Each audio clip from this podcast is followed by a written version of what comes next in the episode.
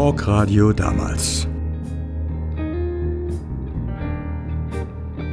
Erinnerungen an meine Sendung 8 Plus im Südwestfunk Baden-Baden. Am Tag der deutschen Einheit 1996, da lautete mein Thema Wiedervereinigungen. Private Wiedervereinigungen. Eine Hörerin, 30 Jahre alt, erzählt mir. Wir hatten uns getrennt, aber mein Freund kam nach ein paar Monaten wieder zurück und wir waren wieder zusammen. Leider ist es bald schiefgegangen. Nach der Trennung hatte jeder zu große Verletzungen, es war zu viel kaputt. Neu anzufangen, das ist sehr schwer. Ich frage, wie lange hat es gehalten? Nur ein paar Wochen. Ich habe es immer wieder probiert, aber danach war es einfach nicht das, was ich mir vorgestellt hatte. Dann bin ich ausgezogen. Jetzt sind wir seit knapp einem Jahr getrennt und ich habe es nicht bereut. Wir können wieder miteinander reden, aber die Beziehung als solche wird nicht wieder zustande kommen. Da sind wir uns beide einig.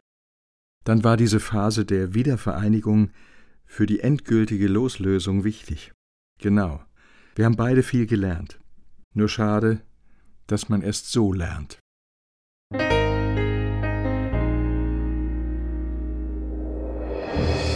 Private Wiedervereinigungen. Ein Hörer Mitte 40. Er hat mit 23 geheiratet, studierte damals. Drei Jahre nach der Heirat lebte die Beziehung zu einer früheren Freundin wieder auf. Er wurde von allen Seiten, auch von seiner Mutter, unter Druck gesetzt, und so besuchten sie beide eine Eheberatung. Aber für die waren wir ein hoffnungsloser Fall. Inwiefern?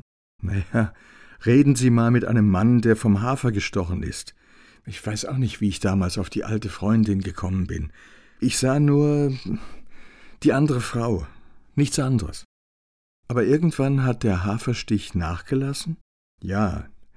Irgendwann war Graubrot Graubrot, um es etwas krass zu formulieren. Deshalb war ich sehr froh, dass ich wieder zu meiner Frau zurück konnte. Ging das ohne weiteres? Nein. Das ist, als ob man einen Schuh falsch aufzieht. Dann ist ein Knoten drin. Jetzt kann man das mit Gewalt versuchen, dann ist er kaputt. Oder eben mit sehr viel Püttelarbeit. Und das ist gelungen. Wir sind jetzt 23 Jahre verheiratet. Es ist fast 20 Jahre her. Meine Frau war damals weiter als ich. Damals gab es in der Verwandtschaft überall Verlobungen. Naja, habe ich gedacht, verlob ich mich mal. Damals habe ich das nicht so ernst genommen. Ich war 23 bei der Heirat, aber noch nicht reif. Heute nehme ich es ernst, und ich bin froh, dass ich sie habe. Meine Frau ist zum Glück nicht nachtragend. Na ja, das geht ja wohl weit über nicht nachtragend zu sein hinaus. Wir haben die Sendung jetzt gemeinsam im Auto gehört, und wir sprechen darüber gerade. Es ist, als wäre es nicht geschehen. Meine Frau sagt, wenn man ihr vor 25 Jahren das gesagt hätte, hätte sie gesagt, ich hätte es niemals verziehen. Man soll nie, nie sagen. Aber ich bin auch froh, dass man es erlebt hat.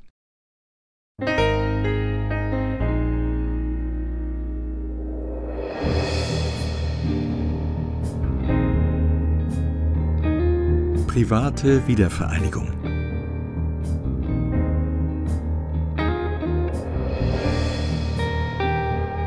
Es meldet sich eine Hörerin, Anfang 40.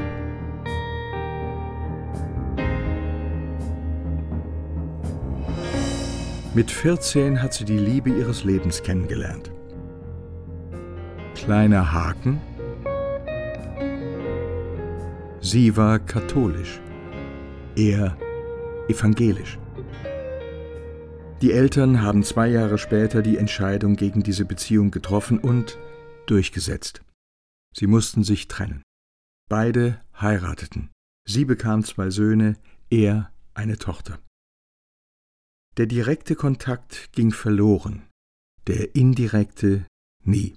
Durch Bekannte und Freundinnen erfuhr sie regelmäßig, wie es ihm ging. Sie wusste, er war in seiner Ehe nicht glücklich. Und ihr erging es nicht anders. Doch das änderte nichts an der Trennung. Eines Tages erfuhr sie, dass er im Krankenhaus lag. Sie wusste, sie musste ihn besuchen, und sie erzählt. Ich stand in der Tür des Krankenzimmers, die Schwester sagte, Sie haben Besuch. Er sah auf, sah mich und sagte, Du? Und da war es halt so, wie ein Kanonenschlag. Es war irre, die Liebe meines Lebens.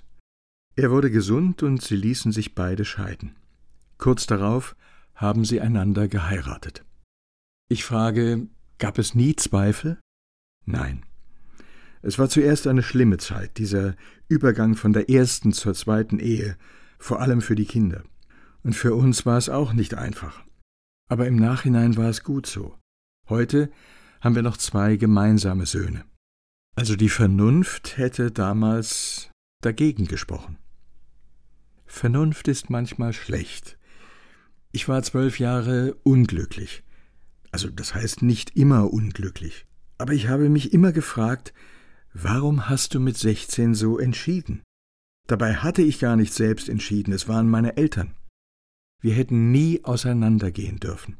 Es war und ist die Liebe meines Lebens.